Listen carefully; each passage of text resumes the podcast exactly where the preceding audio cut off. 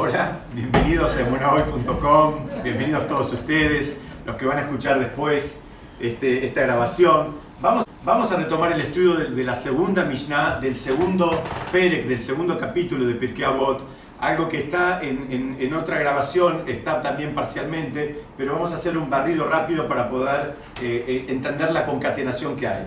Esta Mishnah eh, empieza diciendo, Rabban Gamliel, el hijo de Rabbi Udanasí, dijo, es bello el estudio de la Torá combinado con una ocupación. Pues el esfuerzo que requieren ambos mantiene el pecado alejado de la mente. Primer, primer concepto, la importancia de que esté combinado el estudio de Torah con el trabajo. Sigue, en tanto que todo estudio de la Torah que no es combinado con un, con un trabajo, cesará por último y acarreará el pecado. Todos los que se ocupan de los asuntos de la comunidad, que lo hagan en aras del cielo, pues el mérito de sus padres los asiste y su rectitud perdura eternamente. Acá como que cambia de tema. A, la primera parte está hablando del concepto eh, tan importante de que es el estudio, que, tenga un, complemento del trabajo. Inclusive lo vamos a ver que en, castellano se pierde la sutileza, pero la, la frase aparenta ser doble, ¿no? porque dice, es bello el estudio de la Torá combinado con una ocupación. Dice, es algo, en hebreo se dice, Yafé eh, Talmud Torah Es algo lindo, es algo Yafé, es algo bello. Parecería como que no es necesario, pero que si está, está bueno, como que es un concepto eh, que embellece, pero que no es una condición necesaria. Y la segunda parte de la Torah dice, aclara, dice que todo estudio de la Torah que no es combinado con un trabajo, cesará por último. Acá te habla de que algo que si lo tiene es mejor, y el otro te dice, cuidado, cuidado porque si no hay una combinación, acá te está poniendo términos más, más fuertes. Inclusive, vamos a ver ahora de a poquito, que en hebreo en realidad es como que cada frase se apoya en un concepto. Aparentemente, en una expresión, lo primordial es el estudio de la Torah y lo complementario es el trabajo. Y en la otra, en la otra frase es al revés. Lo primordial es el trabajo y lo que complementa es el estudio de la Torah. Vamos a seguir viéndolo ahora enseguida. Y después cambia de tema, habla de los que se ocupan de los temas de la comunidad. Y, aclara que lo hagan en aras del cielo. Es, algo, es un concepto que ya venimos estudiando y lo nombramos muchas veces el, trabajo comunitario eh, muchas veces hace por el, protagonista más que lo que el protagonista hace por la comunidad. ¿no? A veces como la, persona supuestamente dadora, en realidad está recibiendo más que lo que él da. ¿no? Porque recibe el aplauso, recibe los honores, recibe el reconocimiento, recibe que le pongan el nombre de él a un aula, a una sala, a un, a un edificio o a lo que fuera. Entonces, él dice, mira, si lo vas a hacer, que lo hagas en aras del cielo. En aras del cielo en hebreo se dice Leshem Shamaim. Que lo hagas con las intenciones más puras, más elevadas. Que lo hagas no para recibir el aplauso, ni el reconocimiento, ni todo lo que, lo que acabamos de decir recién. Y acá te da una pista al final. Dice, pues el mérito de sus padres los asiste y su rectitud perdura eternamente.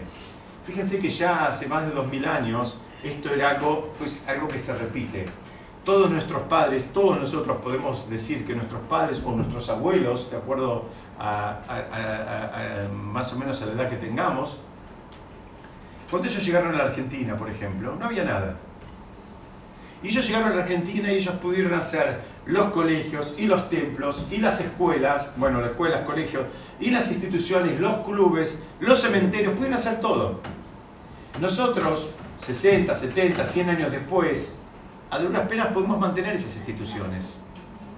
Ellos pudieron, y eso que no, no, vinieron con abundancia, ¿no? toda la inmigración que recibió la Argentina, eh, digamos, fin, fin 1800, principio de 1900, era lo que se les ocurra menos abundancia. Y aún así pudieron sentar las bases de todas las instituciones de las cuales nosotros disfrutamos. Y a nosotros con, bastante dificultad apenas las podemos mantener. acá te está diciendo, mira, es el mérito de los anteriores porque los nuestros no alcanzan. Y termina diciendo, y a vosotros, dice Hashem, asignaré cuantiosa recompensa como si lo hubieses logrado solos. ¿Qué significa? Está diciendo, mira, lo vas a terminar haciendo, no, no lo vas a hacer solo, lo vas a hacer con el mérito de, los, de, de, tus antepasados. Muy bien, pero Hashem te lo va a considerar también como si, como si lo hubieses hecho solo. Este es el enunciado de una Mishnah que es bastante, bastante profunda. Vamos a avanzar un poquitito. la frase que dice, en hebreo dice, Yafet al Torah im derech eretz. Que derech eretz... ¿Cómo, cómo? No escucho, ¿cómo? Muy bien, hay dos acepciones, muy bien. La, eh, eh, expresión que usa dice derech eretz. No sabemos qué es eretz, no define qué es derech eretz. Entonces hay dos definiciones. Una es una expresión que se usa en el lenguaje moderno, que tiene que ver, como, como muy bien decía Moshe por acá, decía, Derech que en realidad tiene que ver con normas de etiqueta, normas de conducta, de comportamiento. Es decir, no hay manera que una persona sea eh, una persona de Torah y al mismo tiempo... Que no eh, cumpla con, con, las reglas. Eh, el ejemplo que siempre doy que da Rabo Peremer que dice, una persona que usa kipá y barba no puede dejar el coche en doble fila. ¿Por qué? Porque eso es una norma de etiqueta, no molestes al otro, no juegues con el tiempo del otro, no, no, no, no, no invadas el lugar del otro. Entonces, Derech en, en la acepción moderna significa, como les decía, normas de, etiqueta, normas de conducta, normas de conducta aceptadas socialmente. Buenos modales. Muy bien, buenos modales. En la, en la acepción original, la traducción literal de Derech quiere decir el camino de la tierra. Entonces explican que la acepción original eh, quería decir básicamente eso. ¿Qué significa? Que la persona tenía que saber cómo era el trabajo de la tierra. No se olviden que eh, durante muchos años eh, fuimos un pueblo organizado de una manera agrícola ganadera. Entonces dice, tenés que saber cómo se cosecha, cómo se ara, cómo se, cómo se trabaja. ¿Qué significa? Tenés que, tenés que combinarlo con un trabajo, tenés que saber trabajar. Y alguien puede preguntar, y bueno, ¿por qué hace falta saber trabajar? ¿Por qué hace falta? Si, si la persona va a ser un erudito de Torah, va a ser un, gran sabio. Bueno, va a aplicar lo que estudia en la Torah al trabajo. A veces no todo se aplica, no, no, necesariamente. Puede decir, bueno, déjalo que estudie todo el tiempo y que no trabaje. ¿Es pregunta o no es pregunta? ¿Por qué dice que es bueno? Acá dice que es fe que como diciendo, es mejor porque hay el, el a ver, así, ah, sí. ¿Cómo? Estar conectado con la tierra, porque si no, Muy bien. Muy bien, esa es una de las explicaciones que traen los comentaristas, que dicen que la persona que trabaja, que interactúa en un trabajo, pero miren la explicación que dan, es increíble esto. Dicen, ¿sabes qué? En el trabajo, te guste o no te guste, vas a ver la mano de Hashem la vas a ver más en la calle que adentro del templo estudiando. Dice, la persona que está interactuando y ve que es la mano de Hashem que te pone el cliente, que después te compre, que después te pague, que después te, vuelva a comprar y que le guste tu mercadería, etcétera, etcétera, dice, eh, eh, necesitas ese complemento. En tu formación espiritual necesitas ese ejercicio de ver la mano de Hashem, por ejemplo, en, el, trato cotidiano con proveedores, con clientes, con pacientes, con alumnos, con lo, que fuera. Entonces tenés que trabajar, esa es una explicación. Otra explicación muy interesante dice, que trae el Al-Shih. El Al-Shih HaKadosh era un gran, un gran sabio que vivió en la época de Larisa, en Sfat, y él dice, mira, tiene que trabajar la persona tiene que trabajar. Dice, ¿sabes por qué tiene que trabajar? Porque Dios nos permita, si no trabaja, puede terminar usando fondos comunitarios que no debería usar. Sin embargo, en la Europa de los estatus, mi bisabuelo mantenía, mi, mi tatarabuelo mantenía a mi bisabuelo que era rabino para que estudie. Era un honor en la familia. Muy bien, eso siempre existió. Acá están diciendo, lo repito para que salga la grabación, están citando casos de, digamos, de, de, Europa de hace tal vez más de 100 años, donde siempre existió que alguien lo mantenga. Muy bien. Esa figura sigue existiendo hoy. Esa figura sigue existiendo hoy. primero era familiarmente. Era un honor. Claro que no, y, y, lo sigue siendo hoy. Hay que tener mérito para poder financiar a un gran sabio de la Torah. No, no, no hace falta solamente plata. Hay que tener mérito para poder financiar a un gran sabio de la Torah. sigue, sigue funcionando así. Acá la recomendación es más genérica. La, la recomendación es, mira, tened cuidado. ¿Por qué? Porque en un momento puedes tener necesidades, tal vez la comunidad, hay, de algo vive esta persona, alguien lo está ayudando. En este caso puede ser un familiar, puede ser la misma comunidad. Pero sí, tened cuidado porque necesitas, eh, eh, eh, digamos, ganarte lo tuyo en términos económicos.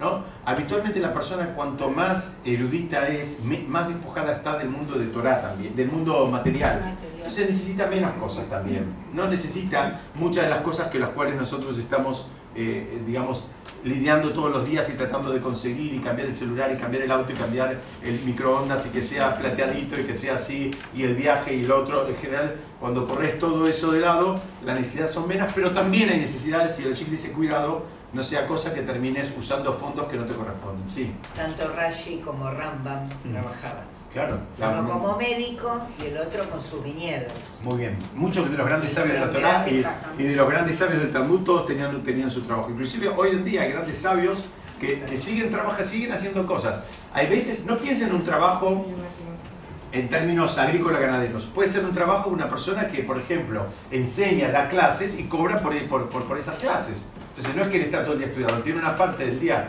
que estudia y una parte del día que él enseña y eso es un trabajo también. Vamos a avanzar un poquito.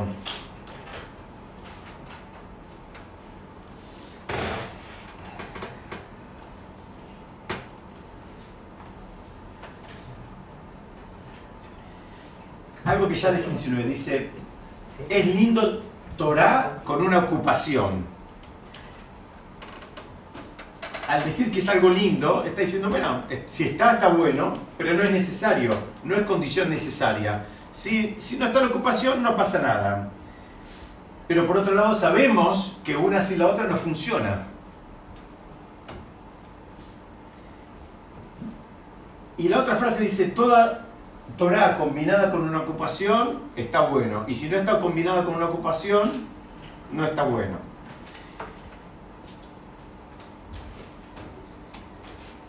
La, primera frase aparentemente es, lo principal es la ocupación.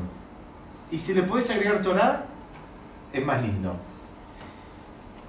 Y la segunda frase, porque está diciendo que, digamos, la Torah es lo principal. Y si lo podés combinar con una ocupación, también está, está bueno. Pero debería haber dicho, todo trabajo que no es combinado con Torah. O sea, ¿dónde quiere poner el acento? ¿Dónde, dónde, está, ¿Dónde está acá el acento? ¿Está, qué, qué- qué es lo mejor? ¿Cuál es la, la recomendación? ¿Que estudies Torah y trabajes un poco o que trabajes, eh, o, que o- o que trabajes y estudies Torah un poco? ¿Para dónde vamos? casos Torah. habla de la Torah, ¿eh? Primero. No, pero en la, en la, en, en- en- en- en la Sheikh entiende por la forma en que construye la frase que en un lado pone un acento y en otro lado pone otro. En definitiva parecería ser lo mismo. Muy bien, acá dicen 50-50. Entonces vamos a ver cómo lo explican esto. Acá debería decir, entonces acá Torah combinado con ocupación y todo trabajo que no está combinado con Torah. Y acá La ocupación es buena con Torah, debería haber dicho. Entonces, ¿Qué es lo que está diciendo acá? Dice, en realidad esta Mishnah está hablando a las dos personas. ¿Por qué? Porque hay, hay como dos grandes grupos, ¿no? Hay gente que se dedica, como la mayoría de nosotros, full al trabajo y después tiene un espacio de estudio. Y hay gente que se dedica al revés, que se dedica full al estudio con algo de trabajo, ¿no? Son los, los dos, las dos grandes áreas. Entonces, a cada uno le está hablando. Dice, mira, si vos te dedicas full al trabajo, muy bien, que también hay un espacio de Torah. ¿Qué significa? Que eh, a, a los hombres habitualmente, en casi todas las yeshivot, cuando, cuando todavía no, es- no, no salieron al mundo de trabajo, la primera recomendación que le dan es, mira, no hay manera que vos vayas de casa al trabajo, de trabajo a casa. Vos necesitas como una, ¿vieron como los buzos que usan una cámara compensadora? Dice lo mismo, vos salís del trabajo, tenés que pasar por un lugar de Torah, estudiar un rato, sacás ahí toda la, digamos, la influencia, la agresividad y la, a veces los insabores que tienen que ver con el día a día del trabajo y después vas a tu casa. Entonces acá lo que le está diciendo muy bien, te dedicas a trabajar, no hay problema, no hay ningún problema con eso, pero tenés que tener un espacio de Torah. Tenés que tener un espacio de Torah. Y al otro le está diciendo, para el otro lado, ¿qué le está diciendo? Muy bien, tenés, vos te dedicas full al estudio, dice, también tiene que haber una ocupación. En definitiva, ¿qué está diciendo esta Mishnah? Está diciendo la Mishnah que nadie está exento. Todo el mundo tiene que hacer las dos cosas. Tiene que trabajar y tiene que estudiar. Ya sea en una proporción 80-20 o sea 20-80, como lo quieras ver. Pero tenés que hacer las dos cosas. Nadie está exento. ¿Se entiende? ¿Avanzamos un poquito? Hay un rap Artenura que es un rap que, eh, un comentarista clásico de la Mishnah, además de un vino famoso de nuestra generación, donde dice, el estudio de Torah y el trabajo debilitan el lado animal de la persona. Eso es algo que tenemos que trabajar todos. Todos tenemos que, en nuestra, en nuestra formación más íntima tenemos una parte animal que tenemos que ir refinando, que tenemos que ir trabajándola. Y como les adelanté hace un ratito, el trabajo con Torah también es donde podemos poner a prueba ¿no? la espiritualidad que tenemos. A veces ser espiritual, a veces ser espiritual, eh, eh, digamos, arriba de una montaña, como decimos siempre el ejemplo, es muy fácil. Lo difícil de ser espiritual es cuando uno interactúa con personas y las cosas no salen como uno quiere. Y en el mundo comercial pasa todo el tiempo. ¿Qué pasa cuando eh, el cliente no paga, cuando el proveedor no entrega? Digamos, ahí aparece, digamos, dónde vos tenés tu nivel espiritual. Si le partís la mesa por la cabeza o lo entendés o podés entender que se atrasó o en fin, ¿cómo manejas eso? Eso también hace a tu refinamiento. Dominar el impulso también, ¿no? Y las tentaciones. Muy bien, muy bien, va por ese lado. Porque el, animal no sabe refrenar esos impulsos. Esa es la parte animal nuestra cuando no tenemos freno y límite. Ese es el trabajo el trabajo, ese refinamiento es decir, bueno, no, no me dejo llevar por lo primero que me salga, no actúo visceralmente, puedo analizar, puedo sopesar, puedo, puedo saber que no sé la, totalidad de la historia, que no la conozco por completo. En fin, ese es un trabajo de refinamiento permanente. El trabajo, a su vez, perdón la redundancia, la actividad, digamos, eh, comercial o, empresarial o, mm, profesional nos ayuda en ese trabajo. Hay un libro del Benishai que se llama Hasde Avot, que es un comentario al Pirkei Avot, donde él trae una frase donde dice, estudia Torah aun cuando trabajas, de manera que tu mente esté pensando en Torah y tus manos hagan el trabajo. ¿Qué significa? Lo ideal es que la persona, la cabeza, la, debería ir ocupando cada vez más en conceptos de Torah, en tener presente a Shem y justamente todo, ustedes fíjense, todo el sistema por ejemplo, de las verajot, de las bendiciones. ¿Cuál es el sentido de las bendiciones? hay muchos sentidos, pero vamos a ver uno que me va a ayudar para entender este, este, este ejemplo. Porque alguien podría preguntar, bueno, ¿qué hago yo durante el día que me identifica como yudí, que me identifica como judío? ¿Qué hago que de pronto me doy cuenta, yo primero y después los demás, si se quiere, que yo soy judío?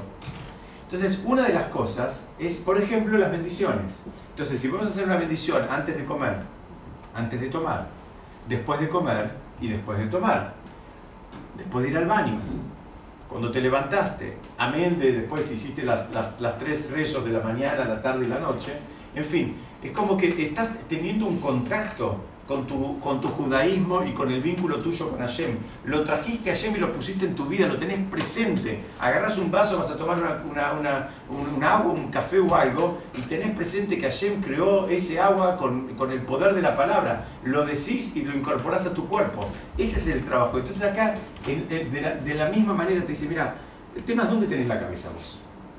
¿Dónde, dónde, dónde, dónde tenés la cabeza? Disculpame. Esta frase causa accidentes laborales.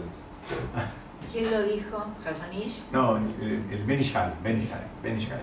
Este, está muy bien. Eh, ¿Y por qué? Por, ¿Cuál es el trabajo acá? Explican algo que encontré también muy lindo. Dicen, porque la persona que puede combinar las dos cosas, como venimos estudiando, ¿no? lo, lo difícil es hacer una morada para Hashem en el mundo material. Hashem ya tiene su residencia en el mundo espiritual. Ahora tenemos que darle un lugar en nuestras casas, en nuestras vidas, en nuestras empresas, en nuestras personas. Entonces acá al poder combinar las dos cosas, entonces vos haces un, haces un negocio y no hay nada malo hacer un negocio, pero lo haces con estándares espirituales altos, donde te importa el otro, te importa tu empleado, te importa el tiempo del otro, te importa tu tiempo, te importa el dinero del otro, honras tus compromisos. Hay un montón de desafíos que en el- cuando uno interactúa en el mundo material que si, si uno se queda en el mundo espiritual no, no- no se enfrenta con ellos. Entonces, ¿hay que trabajar o no hay que trabajar? ¿Cuál es la conclusión? Hay que trabajar. Es, eh,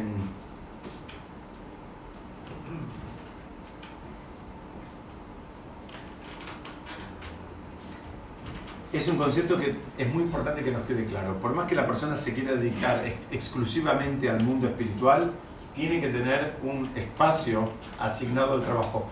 Lo estudiamos en otras Mishnayot, la, importancia del trabajo, y lo, estudiamos en otros lugares. La persona tiene que tener, digamos, ese contacto, ese cable a tierra que lo consigue interactuando en el mundo, digamos, eh, material, por decirlo de una forma. Vamos a avanzar. Hay un concepto con la Torah. Este es un concepto para mí sumamente importante. La Torah es, es comparada con el agua por muchos motivos. Así como el, el- el mundo, lo que más abunda en el mundo es el agua, en el cuerpo humano también el líquido es lo que más abunda. Es comparada también porque eh, así como el agua busca los lugares más bajos, la Torah la vas a encontrar exclusivamente en personas humildes. Cuando vos veas una persona muy altanera, puede ser que tenga mucho conocimiento, pero no tiene Torah. La Torah verdadera no se revela en personas altaneras. Ahí no vas, eso, eso es otra cosa. Vas a encontrar erudición, eh, enciclopedismo, conocimiento, pero no es Torah. La Torah busca los lugares ba- bajos, así como, como, como el agua. El, el- el que recibió la Torah, el gran maestro que tuvimos todos fue Moshe. Moshe cuando es definido por la Torah, no dice que era un gran sabio, no dice que era millonario, no dice que era rápido, no dice que era lindísimo, dice que era una persona humilde. Ish Anav Meod, era una persona humilde por, por excelencia. Pero ahora, ¿qué pasa? Tenemos que saber algo. Dice, la, la Torah funciona como, también como agua, o sea, es como que riega, riega. Dice, pero ¿saben cuál es el riesgo? Que cuando riega, Riega los suyos también. muy bien, muy bien, cuando riega, riega los suyos también. La Torah hace crecer, pero ¿saben qué? Hace crecer lo que hay. Si vos no hiciste el trabajo de sacar y limpiar primero, que no sé si se aprecia mucho en esta imagen, pero el trabajo de, de sacar todos los yuyos, todos los, los- la- la- las cosas, La que, maleza. la maleza, todo lo que, lo que acá tenemos una paisajista que me ayuda este, con los términos. Este, si no sacaste todo, ¿sabes qué? La Torah va a hacer florecer lo que ya hay adentro. Entonces vas a encontrar una persona que sabe mucha Torah, pero es cruel. Porque ya era cruel. Ahora, ahora es cruel con Torah. No alcanza. Es un trabajo que hay que hacerlo. Es un trabajo que hacerlo. Hay gente que piensa que la Torah, la Torah misma hace el trabajo. Hay una parte que lo hace, pero hay otra parte que la persona lo tiene que hacer. La persona tiene que ser honesta, la persona tiene que poder, eh, digamos, eh, detectar esos- su- sus- sus debilidades. Tiene que ser sensible, tiene que ver dónde está siendo eh, egoísta, dónde está siendo competitivo, dónde está siendo, digamos, poco solidario. La persona tiene que hacer ese trabajo, porque si no, le vas a seguir agregando y va a crecer la persona, pero lo, crece todo. ¿Mm? ¿Se entendió este concepto? El concepto de trabajo, ¿de qué época más o menos? ¿Desde qué año estamos hablando? Esta es Mishnayot, 2500 años atrás. En realidad es de siempre, si se quiere. Porque estos son, esto lo terminaron compilando nuestros sabios, pero eran, eran enseñanzas que se transmitían desde siempre. Trabajo era algo muy despreciado entre los griegos, entre los romanos, el Pero trabajo entre era para los esclavos. era Muy bien. Pero lo- para, para los judíos es, es- es- es otro concepto. desde la creación se le ordenó a. a- Muy bien, a que, Adán que va a tener que trabajar la tierra. trabajar. Muy bien, el pan Muy bien. Sí, pero como castigo. Muy bien, pero está bien. ¿Sabes qué? Es muy importante lo que acabas de decir. Es muy importante lo que acabas de decir. Eso es una cosa que no tenemos que perder de vista. Acá me están diciendo que el trabajo fue, digamos, encomendado al primer hombre, Adán Rishon, pero fue una maldición. Y es algo que no nos tenemos que olvidar, porque nosotros a veces pensamos que es una bendición. Entonces tenemos un negocio y abrimos otro, y queríamos abrir un tercero y un cuarto, y una cadena y un auto, entonces ahora tengo que viajar, tengo que ir a atender el negocio en el norte, en el sur, en el este, en el oeste. No te olvides, muy bien lo que me dijiste, gracias. No te olvides que es una maldición el trabajo.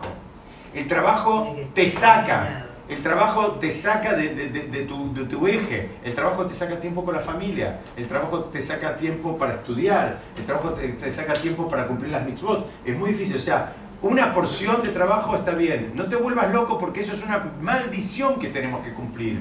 No, e- e- ese es un concepto muy importante. Maldición a todo está mal. Muy bien, lo, lo extremista sí, pero habitualmente en el trabajo la gente piensa que, que más es mejor. No, pero por otro lado, yo creo que no tener trabajo, y no tener esa dignidad de ganarse el pan, Por eso, estamos Esa es la hablando, maldición, no, no estamos la- hablando de la... Cuidado con los dos extremos. no es ningún Ni- extremo. Depende de la época de la vida en que te toque. También, pero en cualquier época no hay que volverse loco por el trabajo. Hashem tiene muchas maneras de mandarnos la, la bendición y no hace falta que uno tenga una cadena de 300 locales para que la bendición Exacto, llegue. sin exagerar. Sin exagerar. Bueno, sigamos un poquito más. ¿Estamos bien hasta acá? ¿Se entiende? ¿No? ¿Qué pasó? Yo tengo 300 locales. No, te- créeme que no los querés tener. ¿Eh? Créeme que no los querés tener los 300 locales. Ya ahora no. Nunca. No. Porque vos quisieras tener la misma bendición, pero sin 300 locales. Con uno solo. No quiere el flujo de los 300. Tal cual. Esa, esa sería la verajá. La verajá que uno tiene que pedir es tener los ingresos de 300 negocios, pero con uno solo, sin volverme loco. Y con ocho horas por día máximo. Vamos a seguir. Bueno, pero depende. Entonces acá, muy importante, en estos dos conceptos de trabajo y estudio, estudio y trabajo, lo que nos están diciendo es que lo importante es llevarlo a la acción. Tenés que actuar, tenés que hacer cosas. No es una cuestión intelectual de estudiar y conocer y saber. No estamos estudiando historia del arte. Ahora, ¿sabes qué? Lo tenés que sacar a la calle, lo tenés que, lo tenés que poder aplicar. La gente se tiene que dar cuenta que vos no sos el mismo. No, los vínculos deberían ser distintos que vamos generando, que vamos creando. Me, me- me estoy acordando algo de una frase de un amigo eh, por el tema del trabajo, volverse loco antes. Me acuerdo, hace muchos años me contó, él estaba en una etapa donde estaba trabajando como loco y, y así un día me, me dijo que llegó a la casa y se dio cuenta que el hijo caminaba. Qué. Me dijo, llegué y me di cuenta que caminaba y se me dio vergüenza preguntar, pero hacía meses que caminaba el chico. Dijo, llegué a casa y me di cuenta que caminaba. Parece un chiste, no es ningún chiste. Nos pasa, tal vez no nos pasa con eso, pero nos pasa con otras cosas, ¿eh? que, que dejamos todo de lado por, por estar así enganchados. Entonces, esto, esta misión dice, tenés que llevarlo a la acción, tenés que actuar. Según el Baal Shem dice, todo esto que estamos hablando del trabajo y el estudio, el estudio del trabajo y llevarlo a la acción, ¿saben qué es? Para que puedas llegar a amar al prójimo como a ti mismo. Todo ese refinamiento, lo que pasa es que es el nivel más elevado que uno puede llegar, pero todo ese refinamiento es para llegar a actuar amando al prójimo como, a ti mismo. Quiero avanzar. En esta Mishnah, en hebreo, usa dos expresiones. Usa, en un lado usa Derech Eretz, que ya explicamos que era o las normas de etiqueta o el camino de la tierra, porque significa conocer cómo es el trabajo de la tierra. Y la- en la otra parte usa el concepto de Melajá. Alguien podría pensar, lo, lo contrario a Derech Eretz, el camino de la tierra, debería ser Derech Shamaim, el camino de, de los cielos, el camino de la espiritualidad. Dice, no, pero en realidad lo llama Melajá, lo llama trabajo, ¿no? La traducción sería trabajo.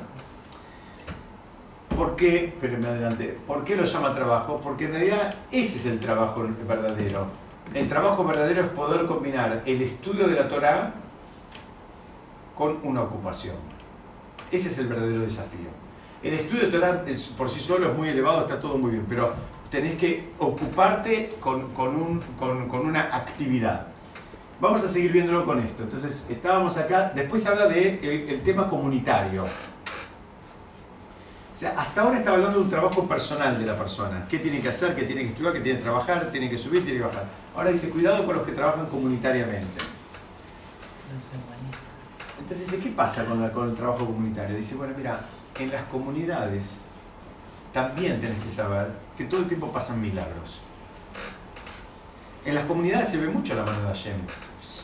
Como todo, la ve el que tiene el ojo entrenado. Pero se ve mucho la mano de Hashem.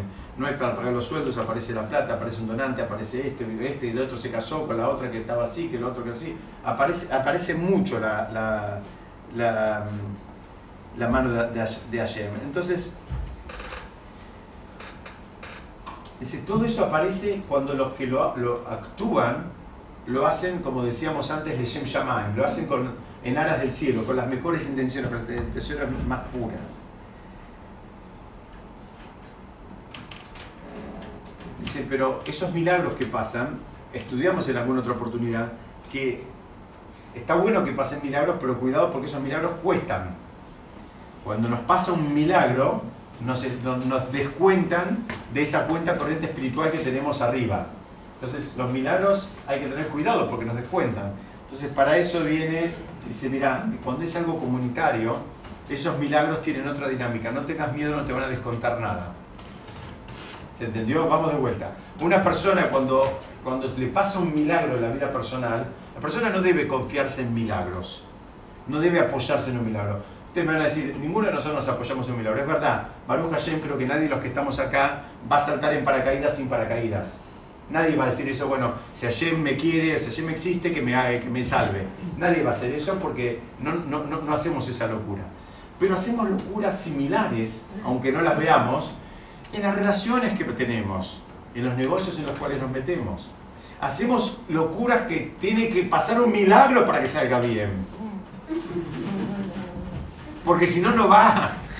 No va. O sea, alguien puede decir, no, no es verdad, para caiga no, pero yo te puedo decir, los vínculos, las amistades, las parejas, los negocios, muchas veces eh, tenemos que hacer un triple mortal para atrás y caer parados para que, para que más o menos cierre, cierren los números. Muy bien, tenés cuidado con eso.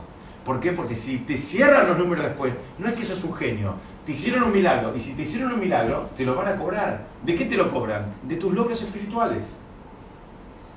Entonces, cuando a la persona le pasa un milagro, primer concepto, ¿qué tiene que hacer después? Empezar a hacer mitzvot. Tiene que recargar la cuenta corriente, estudiar Torah, hacer mitzvot, eh, agradecer, hacer tefilot, pero tiene que recargar la cuenta corriente espiritual, porque le bajaron el saldo. No es gratis saltar sin paracaídas, ¿eh? No es gratis, no es gratis. Y si ahora se refiere a lo comunitario, dice, quédate tranquilo, que ahí tiene otra dinámica. No, van a haber milagros, pero si lo haces en aras del cielo, no, no, no entran en tu cuenta corriente, no, no, no, entran con vos. ¿Mm?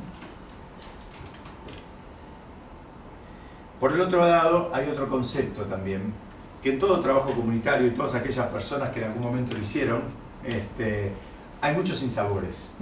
A veces en un trabajo comunitario todo el mundo opina, todo el mundo siente que tiene derecho a mandar, a decidir, a criticar. a- hay, hay, hay, hay, muchas cuestiones ahí. A veces este, hay lugares que están más politizados, hay otros que están menos. A veces si la persona le gusta la política, bueno, está contenta porque se banca todo eso, pero él también recibe lo que él quiere, entonces ahora él es el, el tesorero, el presidente, el vicepresidente, lo que fuera. Ahora, ¿qué pasa con el que no le interesa todo eso? ¿Qué pasa con el que no le interesa? Entonces, la millonata te está diciendo, mira, si lo haces, hacelo en aras del cielo, hacelo realmente, digamos, porque vos sentís que tenés, eh, digamos, las habilidades, las condiciones que podés ayudar a la comunidad en algo en particular para, para que se le Pero no, no lo hagas con otra agenda.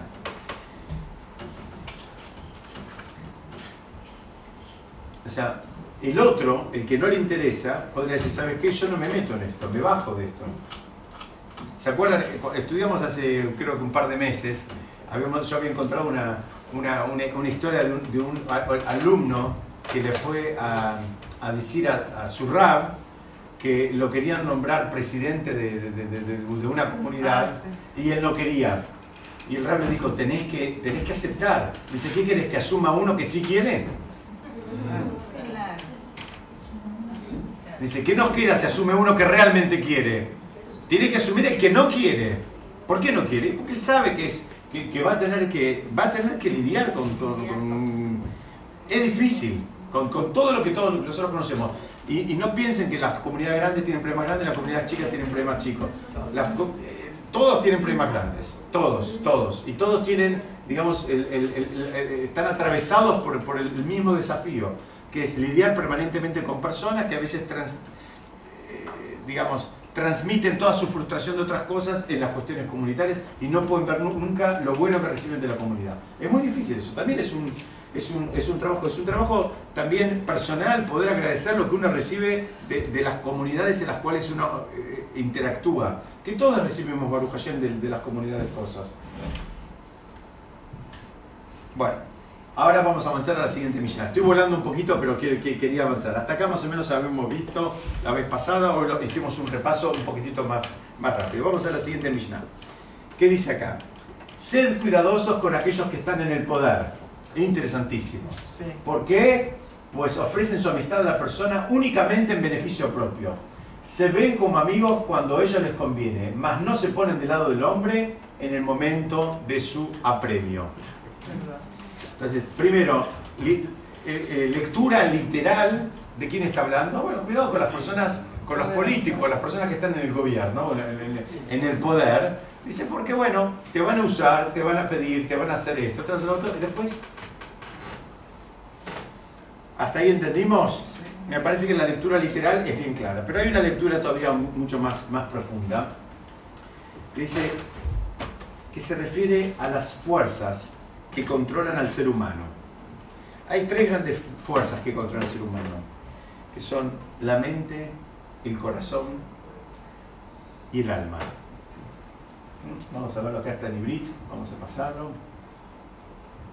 Vamos a ver de qué está hablando. La mente es el moaj, es el cerebro. El corazón, en hebreo se dice lev.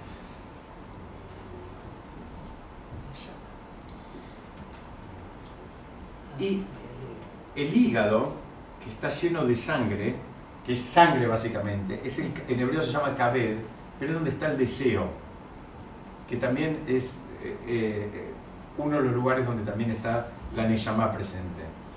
Entonces, dice que la persona tiene que ver, tiene que llegar al... ¿Saben lo que es ser rey, ser melech? Melech es un acróstico que se forma con estas, las primeras tres, la primera letra de cada una de estas tres palabras. Un rey es aquel que puede controlar, dominar su pensamiento, su intelectualidad, su corazón y su deseo. El, el, el, el cabé del hígado se, se- se estudia que es el lugar donde está el deseo, porque es donde está la sangre, es donde está la parte más animal. Entonces, llegar a ser un rey es una persona que puede unificar y dominar estos tres espacios donde tenés la parte intelectual, la parte emocional y la parte visceral, la parte del deseo. Eso es ser un rey. Entonces, a quienes estudian esta Mishnah, cuando está diciendo, tener cuidado con aquellos que están en el poder, ¿qué significa? Hay veces actuamos dominados por la mente, hay veces priorizamos el corazón, lo que sentimos, aunque no nos convenga, aunque no esté bien, es lo que, lo que, lo que sentimos. Y a veces hacemos lo que, algo más visceral, lo que tenemos ganas, aunque, eh, aunque no está bien emocionalmente ni, ni está bien intelectualmente. Entonces te está diciendo la Mishnah, cuidado con los que están, eh, ¿cómo te vinculás con los que están en el poder? ¿Qué significa? Vos tenés que tener estos tres conceptos, estos tres, digamos, espacios los tenés que tener en armonía. Porque si alguno se te dispara y, y- y gobierna, muy bien, eh, a- atenete a las consecuencias. Actuaste, eh, digamos, únicamente sopesando lo que, lo que el corazón decía. Y a veces el corazón eh, solo no, no, no alcanza. El corazón solo no sirve, necesitamos, necesitamos integrar todo, por eso se llama Melech, al, al rey es aquel que puede, como les decía, unificar, eh, orientar de una manera armoniosa a estos, a estos, a estos, tres, eh, eh, a estos tres elementos. Entonces, es interesante porque dice, vos no te podés disociar por completo, pero vos tenés que tener esa sensibilidad para saber, bueno, quién está, quién está priorizando, quién manda ahora. ¿Está mandando qué? ¿El cabed, el hígado? ¿Está mandando el corazón o está mandando el cerebro? ¿Quién es el que está mandando ahora? ¿Y quién quedó como que lo borré de, la, de, la, de la foto, lo borré de, de la escena? Fíjense que el Rab Dover dice una frase que a, mí, que a mí me encanta. Dice así, así como no existe el olvido en el reino espiritual, no hay memoria en el reino material. Todos nos olvidamos. Todos nos olvidamos. Nos olvidamos rápido. El Talmud trae que el olvido, que alguien, a veces nos enojamos cuando nos olvidamos cosas, a veces quisiéramos ser más memoriosos. Dicen que el olvido es una, un regalo que nos hizo Hashem. Es un regalo. Porque dicen, no podríamos vivir, porque estaríamos enganchados con algo que nos hicieron en salita de 5 y, y estaríamos todavía, no- no- no- nos, nos- no- nos molesta. Tampoco podríamos vivir ante la pérdida de seres queridos. Dice, el olvido no lo vean como algo malo en, en- en- sí mismo. Pero también tenés que saber que no, hay, que no hay memoria. Hay que trabajar la memoria. La memoria, no venimos de fábrica, nos olvidamos todo. Nos olvidamos lo bueno, nos olvidamos lo malo, nos olvidamos lo muy bueno que recibimos, lo muy bueno que tenemos. No- nos olvidamos muy fácil. Entonces el trabajo, el- fíjense la Mishnah terminaba, si quieren vuelvo para atrás para que la, la- fíjense cómo terminaba, perdón un minuto.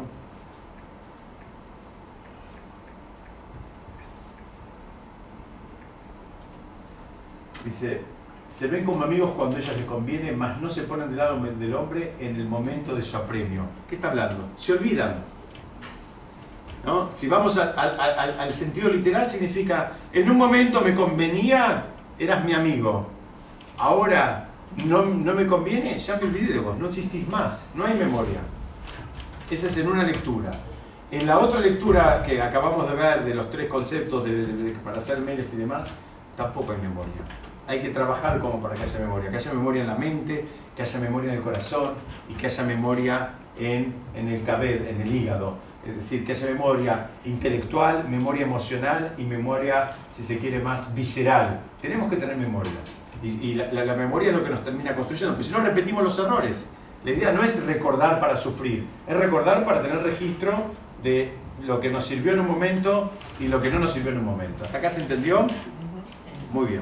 Me parece que acá terminamos esta misión. Vamos a empezar ahora sí la otra que les había...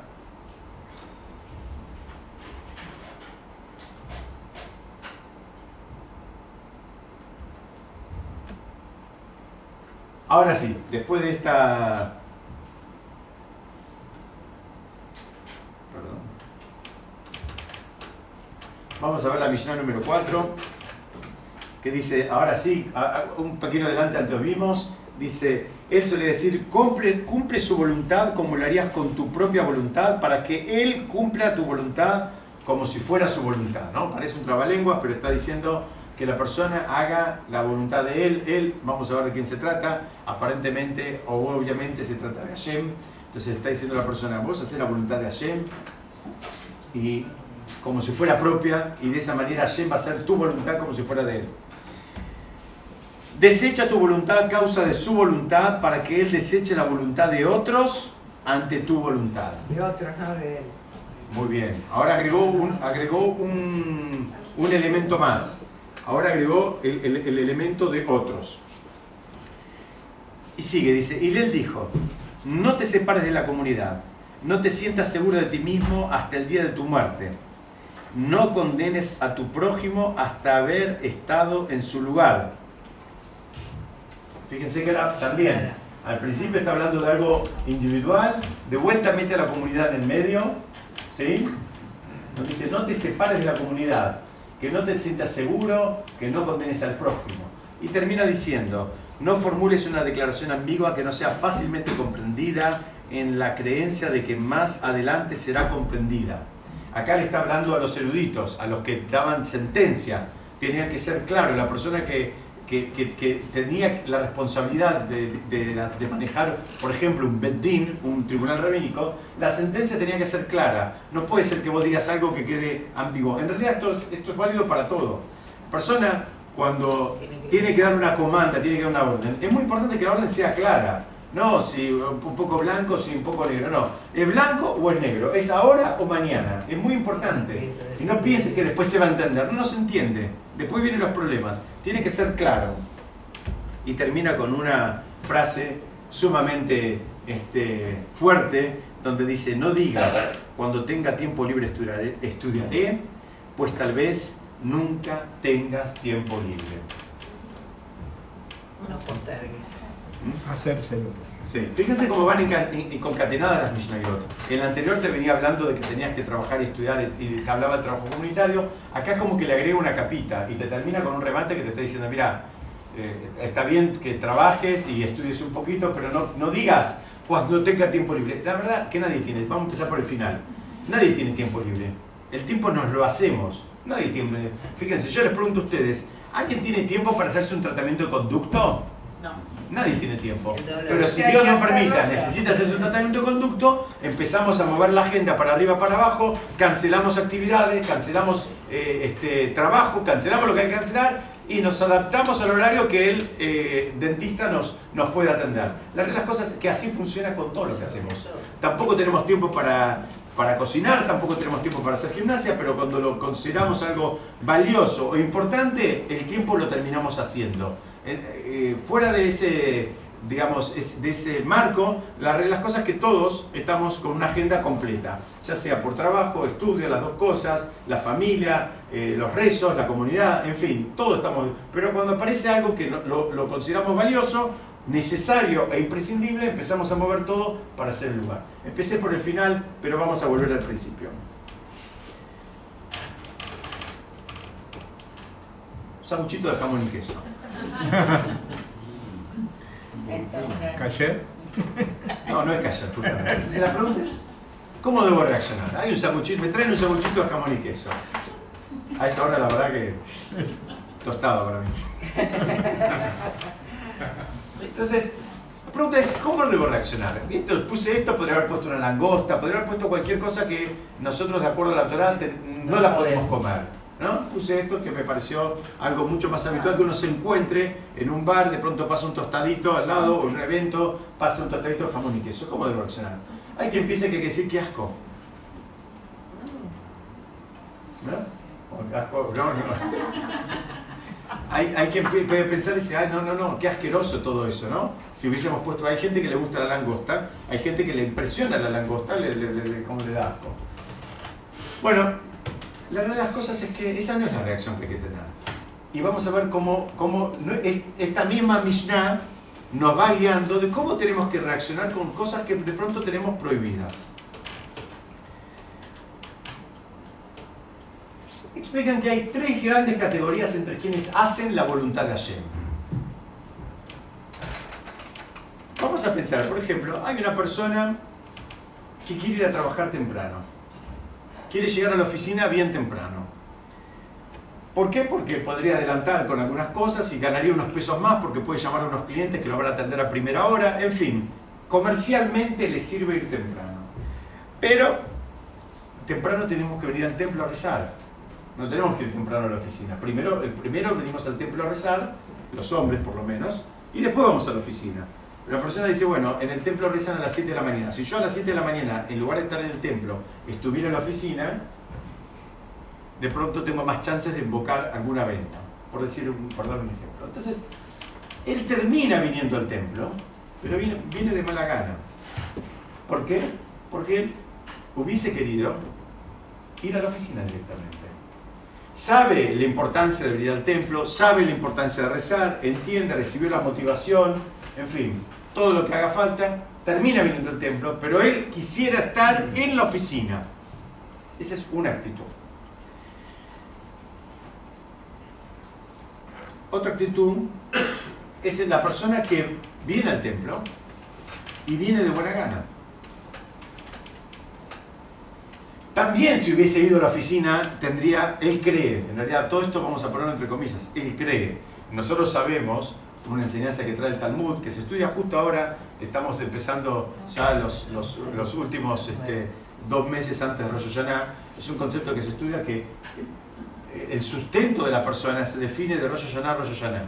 Con lo cual, la persona que estudió y sabe cómo Hashem maneja el mundo, entiende que no hay ninguna diferencia. Si él va a la oficina a las 7 de la mañana o a las 8 y media. No hay ninguna diferencia, porque lo que él va a ganar ya está definido. Él tiene que hacer su parte de esfuerzo, pero no, digamos, a expensas de su, de su rezo o de su estudio de Torah. Pero entonces esta persona va de buena gana.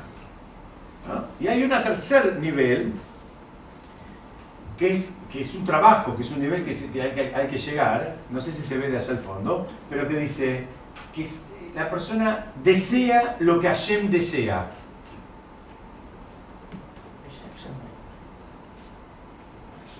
Esto se alcanza cuando la persona se siente tan cerca de Hashem que solo desea hacer lo que él desea hacer solamente lo que sabe que Hashem quiere. Es decir, a él no se le ocurre hacer nada que Hashem no quiera. Para esto hacen falta varias cosas. Primero hace falta estudiar para entender cómo funciona, porque si yo no sé lo que Hashem quiere, ¿cómo, voy a saber, cómo lo voy a hacer? Entonces la persona tiene que estudiar, tiene que informarse, tiene que, que saber. Una de las maneras que puede estudiar es, por ejemplo, la halajá, la ley judía. La ley judía es como Hashem quiere que, que actuemos. Entonces, de acuerdo, eh, una vez me contestó una persona, yo me acuerdo hace muchos años, yo vivía en Estados Unidos y íbamos, eh, cuando terminaba Kippur, el día que terminaba Kippur, íbamos a, una, a un negocio que se llama Torah Treasures, que está ahí en Miami, en la, en la- en la 41, íbamos a comprar el electrog. Porque ustedes saben que hay una mitzvah que ni bien termina Kippur, empezamos a ocuparnos con todo lo que tiene que ver de Sukkot. Entonces íbamos a comprar el electrog. Y había ahí un rab que te ayudaba a elegir el electrog, ¿no? a ver cuál era que estaba bien, si había alguno que tenía algún defecto, en fin, eso. Y a mí, personalmente, me gustan los etrogim que son medios amarillentos fuertes, como si fueran más parecidos a un limón. Entonces yo miraba, eh, estaba entre uno de esos y, y había uno más verdoso. Pero que, digamos, los dos estaban similares en términos de forma. Hay muchas cosas a, a tener en cuenta cuando una persona va a comprar un etrog. Se busca primero que no tengan imperfecciones en el, digamos, en el tercio superior del etrog. Se busca la simetría, la forma que tiene el etrog. Se, se, se valora todas esas cosas. Hay muchas cosas que se valoran. Y entre ellas se valora el color. Entonces, eh, yo tenía dos muy similares, pero uno era más amarillento como a mí me gustaba y había uno verdoso. Entonces el rab que me estaba ayudando me dice, mira, el verde es el que está mejor. Entonces yo digo, pero a mí me gusta el amarillo. Y él me mira y me dice, ¿quién te dijo que es lo que a vos te gusta? Y- me dice, es lo que a Hashem le gusta. Entonces yo digo, ¿y cómo sé lo que a Hashem le gusta? El Shulchan Aruch, el Alajá, te dice que el verdoso es mejor. No es el que a vos te gusta. Pasa que hay que estar preparado para recibir eso. Estamos tan, tan conectados con lo que quiero, con lo que tengo ganas, con lo que me gusta, con lo que deseo, que poder aceptar algo, y más cuando va en contra de lo que uno, uno opina. A mí hoy en día me volvés a preguntar y te digo, el amarillo es más lindo. Pero el- de acuerdo al arajá, el verdoso es mejor. El amarillo, justamente, el problema que tiene, se confunde con un limón. Entonces, este, este, este tercer nivel, tan difícil, se alcanza, miren, yo hice un dibujito acá, a ver si se entiende. Imagínense, eh, acá tenemos el diagrama de Venn, ¿se acuerdan del colegio, el diagrama de Venn, los conjuntos? Entonces tenemos por un lado la persona, si se quiere, A es la persona. Y por el otro lado está la voluntad de Hashem. Entonces, hay veces hay una intersección. Entonces, coincidimos en algo. Hashem me pide que prenda las velas de Shabbat y las prendo. Bueno, acá hay una intersección. En esta, en esta mitzvah hay una intersección. La voluntad de Hashem y la voluntad de la persona se encontraron. Baruch Hashem. Se encontraron. En esto se encontraron. Hay veces esta intersección es muy chiquita, hay veces es muy grande. Cuando es total, te queda como una suerte de eclipse, donde tu voluntad y la voluntad de Hashem están equiparadas. Muy bien, ese es el nivel más alto. El nivel más alto es cuando, como empieza la Mishnah, cuando tu voluntad y la voluntad de Hashem, y la verdad que no, no encontrás diferencia. Es, es- es lo mismo. Está, la persona ya está tan subyugada a la voluntad de Hashem. Es un trabajo espiritual eso. Y no fuimos educados para eso. Fuimos educados para lo que nos gusta, lo que tenemos ganas, lo que nos parece, lo que opinamos. Nos creemos muy sabiondos, que entendemos, que, que, que percibimos, que somos, que intelectualmente, que bueno, esto es un trabajo. Este es un trabajo. Que esto es lo que la, la Mishnah nos está diciendo. Y nos dice, cuando vos hagas esto, dice Hashem va a, si se quiere, como neutralizar la voluntad de los otros. Entonces la pregunta es, ¿quiénes son los otros? El entorno. Muy bien, hay dos explicaciones entre los comentaristas. Hay una que dice, es un eufemismo para referirse a Hashem mismo. Y hay otra que dice, por donde viene acá, dice que cuando la persona llega a este nivel, es como que Hashem cuida, así como estudiamos en la perashá de, de la semana pasada o hace dos semanas, la perashá Balak. ¿Se acuerdan? No sé si tuvieron chance, yo mandé un audio. Esa perashá es un, un- un caso único, donde el pueblo de Israel estuvo en un riesgo de vida y no se enteraron. No se enteraron en, absoluto. ¿Por qué? Porque todo lo que estaba pasando pasaba tras bambalinas. Las personas no sabían que había uno que contrató a otro para que maldiga, que, que trató de hacer esto, que trató la- la- todo el pueblo de Israel no se enteró, no está en la foto, no participa del relato, no hay que hicieron rezos y plegarias y, ayuno, no, ni, ni tenían idea. Bueno, la buena noticia, ¿saben cuál es? Que eso nos pasa todo el tiempo. Muchas veces Hashem está activando para que no nos pasen determinadas cosas. Nos activa como una protección. Y es lo que está diciendo esta Mishnah. Dice, mira, la persona que va haciendo la voluntad de Hashem, se va, va generando, el Talmud tengo acá anotado, el Talmud, el, el Tratado Shabbat, en la página 63, dice, aquel que cumple una mitzvah correctamente puede anular una serie de malos decretos. Una mitzvah. Con una mitzvah, a veces tenemos sobre nosotros, por cual- cualquier motivo que sea, Dios nos permite algún decreto malo, dice cumplir una mitzvah y, con- y cumplirla con amor, con cariño, con bien, con todos los, los matices que hacen falta y, conseguís anularla.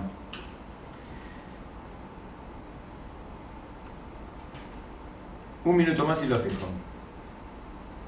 Dice, no te separes de la comunidad. Esta es una foto del cótel. Mira, ¿por qué? ¿Cuál es el tema de no separarse de la comunidad? ¿Por qué es tan importante estar en la comunidad? Hay varias explicaciones. Hay un Talmud, hay una Gemara en el Tratado página 11, que dice que se separa en el sufrimiento, no compartirá el confort. El pueblo de Israel es un pueblo diseñado para vivir en comunidad. La comunidad te ayuda, te sostiene, te eleva, te motiva, te contiene, te corrige, te marca el paso. No, no, no, no, te cortes solo, te está diciendo la Mishnah. No, no, porque alguien también podría pensar, bueno, yo, ¿sabes qué? Yo sé estudiar, yo sé esto, yo vivo, me mudo, ¿saben a dónde? Arriba de la montaña, estoy solito y nadie me, mo- me molesta. Hay muchos motivos. Uno son los que acabo de decir, ¿por qué necesitas estar acá en el medio? Alguien puede decir, ¿sabes qué? Yo estoy más cómodo acá arriba solito, sino acá, acá en medio. Por varios motivos. Primero los que dije. Segundo, cuando estás acá abajo, sepas o no sepas, ¿sabes qué? Motivás al de al lado. No es lo mismo. Así como para ustedes, como para mí tampoco es lo mismo, si vienen a esta sala, si somos cuatro o somos 40, no es lo mismo. No es lo mismo. Nos vamos mo- motivando, nos vamos dando fuerza. Si el otro vino, yo también puedo venir. Muy bien, eso, ese es otro concepto. Si es para el rezo, si es para el rezo, dice la persona que reza sola, dice, va, lo van a escanear espiritualmente a ver cómo está. La persona que reza en público es, el- es- ya es distinto, ya no pasa por un escáner personal. Ya, es como que le tocó, le tocó el botón verde cuando pasó por el aeropuerto. Ya pasa todo, porque es distinto, porque es, eh, eh, entra en el paquete. Acá me están hablando de la potencia, por supuesto. El rezo en público, tal, por eso está ahí, muchas veces hay rezos, celete y lim, se hacen cosas en público. ¿Por qué? Porque eh, eh, la unión hace la fuerza. Vamos a dejar con esto último que dice acá. El tzibur, no te separes del tzibur. ¿Tzibur qué significa? Es, quiere decir como una comunidad, ¿no? Como, como un... Sí, eso. Es el que. ¿Cómo? No, ¿Lo escucho? Claro, viene de, de un grupo. pero dicen que en realidad es un acróstico también. Otra vez estamos en una. Tzibur, ¿qué significa? Dice, en, toda, en todo grupo, en todo grupo comunitario vas a encontrar tzadikim más. y reshaim. Dice, lo único que te tenés que ocupar que no sean todos reshaim, pero tenés que saber que una comunidad funciona así. Vas a encontrar gente que son tzadikim, vas a encontrar algunos que están en el medio, in- intermedios, y vas a encontrar algunos que también están tal vez eh, empezando en el camino y todavía están actuando con maldad. Eso es un chibur, eso es, un- es una comunidad, es un grupo. La, la- las cosas que nos gusten o no, vamos a encontrar habitualmente las tres figuras presentes. Y la Mishnah te dice, no te separes de acá. Porque alguien puede decir, no, porque hay algunos Reshaim, yo me voy. Alguien puede decir, no, hay unos Beinonim, yo me voy. Dice, Mira, esa es la esencia. La esencia es que esto también es dinámico. Entonces, el que hoy está acá, tal vez si Dios quiere, la semana que viene, o el mes que viene, o el año que viene, va a estar acá. Y si Dios quiere, va a ir subiendo. Y la fuerza de la comunidad va a ser lo que va a hacer que cada uno de estos vaya pasando de grado. Bueno, vamos a dejar la Mishnah en la mitad. Me, me da un poco de pena, pero no quiero extenderme más. Si Dios quiere, la semana que viene vamos a seguir estudiando, vamos a completar esta, esta Mishnah y vamos a, vamos a avanzar con lo, con, con lo que sigue. Así que muchas gracias a todos por venir. Eh, Jodesh Tov, estamos empezando un mes nuevo. Jodesh Tov, Shabbat Shalom y nos vemos la semana que viene.